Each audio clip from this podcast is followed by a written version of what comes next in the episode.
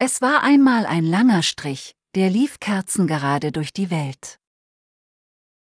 Er war sehr erschöpft und müde, weil er schon so lange gelaufen war.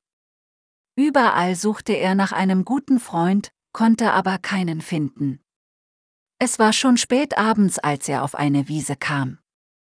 Dort legte er sich unter einen Baum, um zu schlafen. Der müde Strich rollte sich zusammen wie ein Kätzchen und schlief bis zum nächsten Tag. Einen Bogen nach unten. Nach einer Weile. Zurück zum Anfang ohne Eile.